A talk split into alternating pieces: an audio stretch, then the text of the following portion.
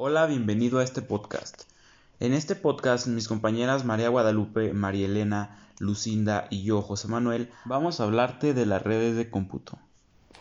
¿Qué es una red computacional? También llamada red de ordenadores o red informática, es un conjunto de equipos, nodos y software conectados entre sí por medio de dispositivos físicos o inalámbricos que envían y reciben impulsos electromagnéticos, ondas electromagnéticas u otro medio para el transporte de datos, esto para compartir información, recursos y ofrecer servicios.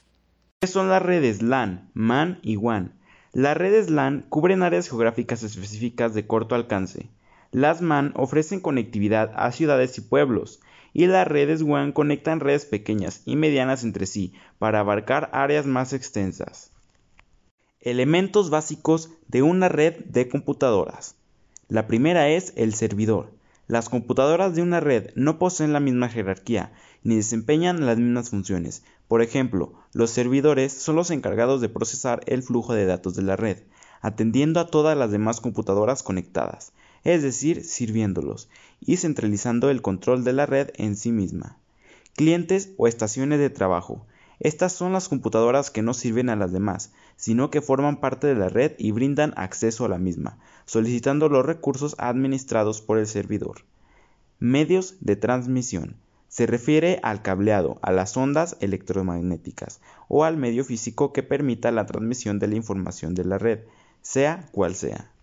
Elementos de hardware. Todas las piezas tecnológicas que habilitan el establecimiento físico de una red, o sea, que la permiten, Hablamos de las tarjetas de red, modems y enrutadores, o antenas repetidoras que extienden la conexión inalámbricamente. Elementos de software.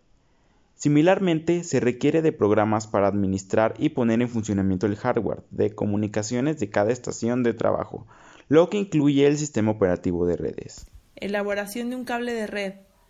1. Cortar el cable UTP. 2. Introducir el cable en la hoja superior de la trepadora hasta llegar al máximo que permite. Esto indicará por dónde hay que cortar el plástico aislante. 3. Poner los hilos lo más recto posible. El orden debe ser el mismo en los dos extremos del cable. Respetar la combinación de colores en cada caso. 4.